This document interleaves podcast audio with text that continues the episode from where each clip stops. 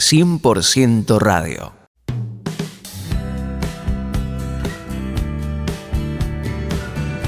¿Qué tal mis queridos amigos? ¿Cómo están ustedes? Es una gran alegría poder compartir este espacio junto a todos los amigos esta propuesta de 100% radio. Hoy quiero hablarte acerca de cómo recibir un milagro. ¿Me acompañan?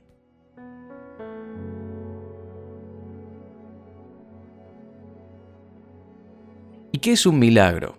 Bueno, un milagro es la interrupción del ciclo natural de las cosas a través de la intervención divina. Dios creó leyes, cuando creó la tierra, dice que el Señor miró y vio que todo era bueno y era agradable y hermoso en gran manera.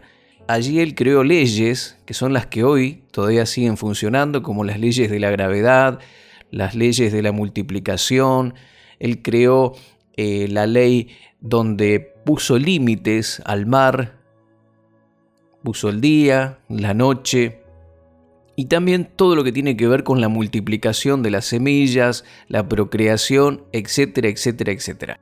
Son leyes que rigen la vida, la naturaleza, y cuando nosotros funcionamos en ellas apropiadamente y bajo la voluntad de Dios, vamos a ser siempre beneficiados. Pero hay situaciones que podemos estar atravesando que son situaciones difíciles, de enfermedad, de, de pobreza extrema, de tristeza, angustia, opresión demoníaca y situaciones extremas realmente que podemos estar atravesando y que necesitan inmediatamente intervención de Dios.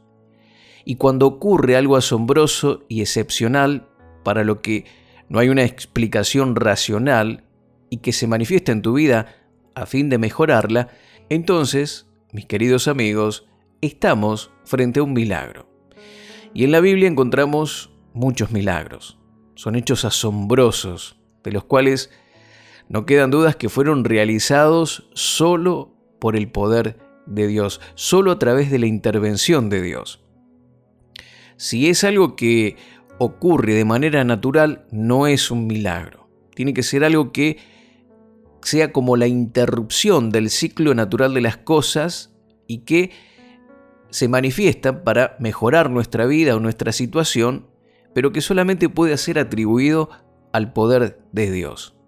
Si es imposible, entonces califica como un milagro.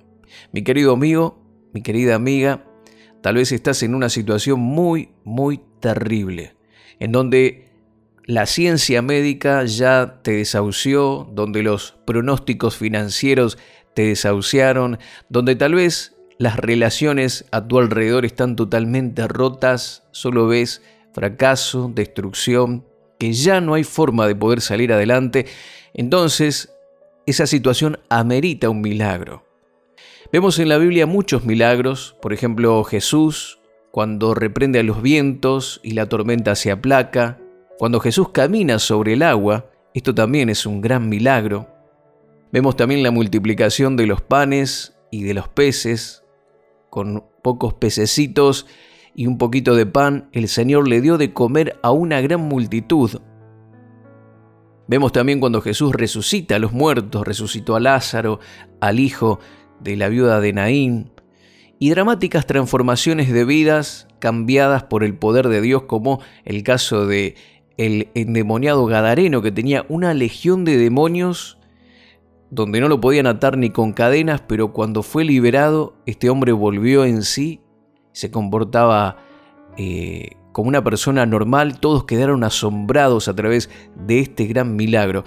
Y muchas personas que también están sometidas bajo los poderes de oscuridad o están atrapadas en vicios, cosas por las cuales es imposible que ellos a través de sus propios medios puedan salir, el poder de Dios puede cambiar las vidas. Hemos visto dramáticas transformaciones, vidas transformadas, cambiadas por el poder de Dios. Estos son milagros. El milagro del nuevo nacimiento. La persona es transformada, todas las cosas viejas pasan y todas son hechas nuevas. Esto es maravilloso. Pero ¿cómo recibimos un milagro? Bueno, necesitamos fe. En una ocasión Jesús fue a su tierra natal, donde vivían su sus hermanos, sus hermanas, su mamá, y dice que allí no pudo hacer ningún milagro salvo que sanó a unos pocos enfermos poniendo sobre ellos las manos. Mateo capítulo 13, verso 58. Y otra versión de la palabra dice, y no hizo allí muchos milagros a causa de la incredulidad de ellos. Había algo que no permitía que los milagros se pudiesen realizar en la vida de las personas y que era la incredulidad. No tenía que ver con Dios, no tenía que ver con la voluntad de Dios. Marcos capítulo 10, verso 27 dice, mirándolos, Jesús dijo, para los hombres es imposible, pero no para Dios, porque todas las cosas son posibles para Dios. Para Dios no hay imposibles. Aquí eh, la voluntad de Dios es hacer milagros. El poder de Dios está disponible. Su mano no se ha cortado para bendecir, para manifestarse con poder.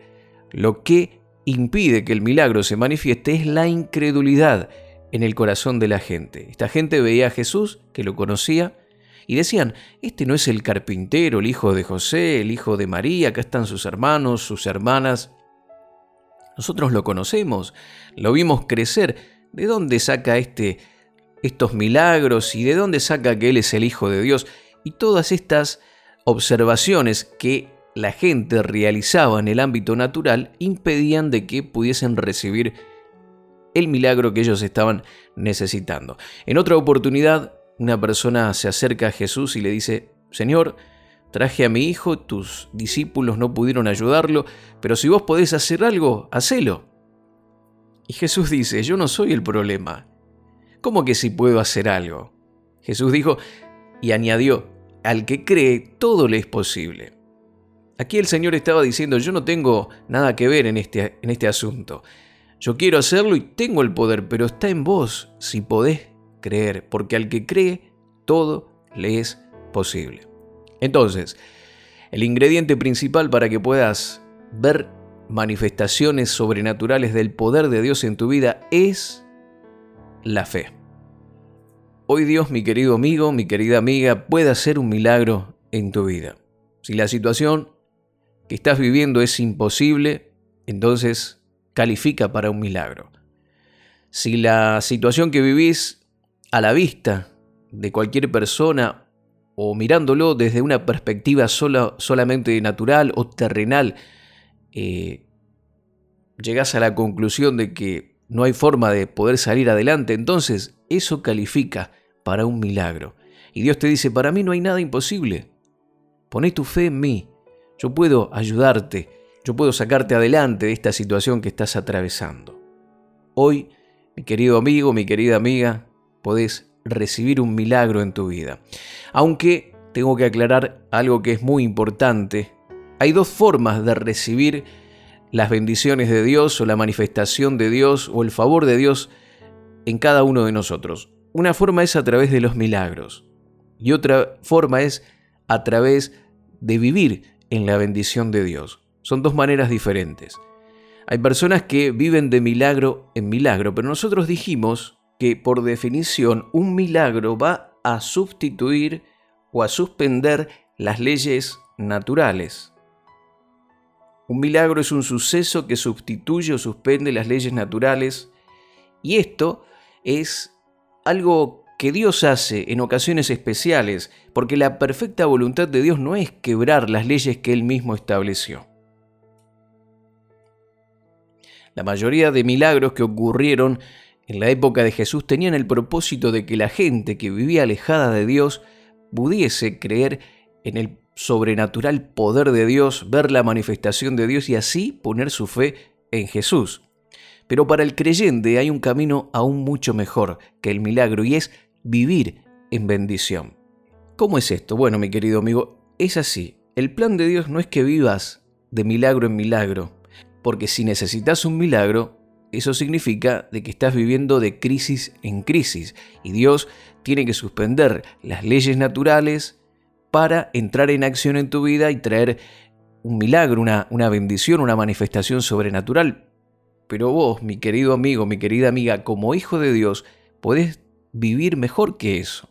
Porque la idea de Dios no es que vivas de crisis en crisis y Él tenga que hacer un milagro tras milagro en tu vida, sino que la voluntad del Señor es que vivas en bendición.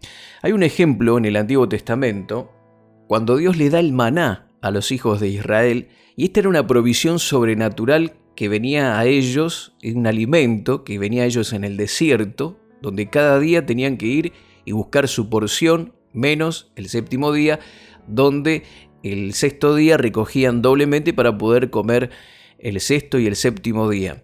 Pero eh, era un milagro, algo que llegaba a ellos a través de la intervención divina, pero llegó un momento que ese maná, esa intervención sobrenatural, tuvo un fin. Y dice Josué capítulo 5, verso 10 al 12, estando los hijos de Israel acampados en Gilgal, celebraron la Pascua en la noche del día 14 del mes en los llanos de Jericó, y el día después de la Pascua, ese mismo día, comieron del producto de la tierra, panes sin levadura y cereal tostado. Y el maná cesó el día después que habían comido del producto de la tierra. Y los hijos de Israel no tuvieron más maná, sino que comieron del producto de la tierra de Canaán durante aquel año. El maná fue algo provisorio, era una provisión de Dios que venía a ellos hasta que entraran a la tierra prometida. Cuando llegaron a la tierra prometida comenzaron a, comer del fruto de la tierra. Comieron pan, cereal tostado y todo lo que provenía de la tierra porque ya estaban en la bendición, ya no estaban más en el desierto, ya estaban en la tierra prometida, la tierra de bendición. Y mi querido amigo, mi querida amiga, si sos un hijo de Dios, la idea del Señor es que vivas en la bendición. Porque el propósito de Dios no es quebrar vez tras vez el ciclo natural de las cosas en tu vida. Porque esto sería una señal de que siempre estás en problemas. Dios quiere manifestar su bendición en, en vos, en ti, de una mejor manera. Y esto es viviendo bajo la bendición de Dios. Dios desea que vivas bajo su bendición cada día. ¿Sí? y que como el pueblo de Dios cuando entró a la tierra de Canaán, comenzó a disfrutar de los beneficios de la tierra, el alimento, el producto de, de la vid, del olivo, que era maravilloso. Era una tierra que fluía leche y miel. Y cuando ellos entraron a esa tierra ya no era necesario el maná, esta intervención sobrenatural de Dios, porque ya estaban en la tierra de bendición. Y mi querido amigo, mi querida amiga, Dios desea que vivas en bendición cada día. Pero aún, si estás pasando por una necesidad y necesitas una intervención de Dios hoy, Él también puede hacerlo y Él también quiere hacerlo. Pero hay un mejor camino para tu vida. Y en todo este camino siempre es necesaria la fe. Mi querido amigo, mi querida amiga, quiero orar por vos, quiero animarte a que tengas fe en Dios Dios puede hacer hoy un milagro en tu vida, pero Dios también anhela que vivas bajo su bendición cada día, caminando en sanidad divina, viviendo en armonía, en un hogar feliz, lleno de gozo, lleno de paz, con un cuerpo sano, con un trabajo próspero, con abundancia en todas las cosas que emprendas, seas más que bendecido. Ese es el deseo de Dios y la provisión que Él hizo para nosotros a través de Jesús, porque Él dijo, yo he venido para que tengan vida y para que la tengan en abundancia. Pero repito, si aún hoy estás necesitando una intervención de Dios milagrosa, Él puede hacerlo. Quiero orar por tu vida. Padre, en el nombre de Jesús, oro por cada persona que está escuchando este mensaje, que ellos reciban ahora el milagro que están necesitando que haya una intervención sobrenatural de tu poder en favor de sus vidas, en el área de la salud, en el área familiar, en el área laboral y en cada área, Señor, de sus vidas, ellos vean la manifestación poderosa y la intervención divina actuando en este mismo momento. Pero también te pido que podamos y que aprendamos a caminar en bendición. Cada día disfrutar de la paz, del gozo, de la sanidad y de la provisión abundante, de esta vida abundante que tenés para cada uno de nosotros, aquellos que hemos puesto nuestra fe en Jesús. Gracias Padre por esta gran bendición que nos das y porque podemos vivir vidas abundantes y victoriosas. En el nombre de Jesús, amén y amén.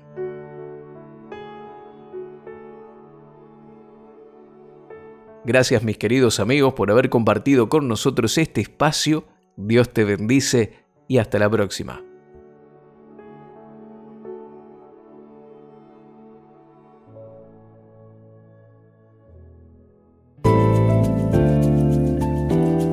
Gracias por compartir este tiempo con nosotros. Contactanos con Mario Serrano en Facebook Mario Rubén Serrano.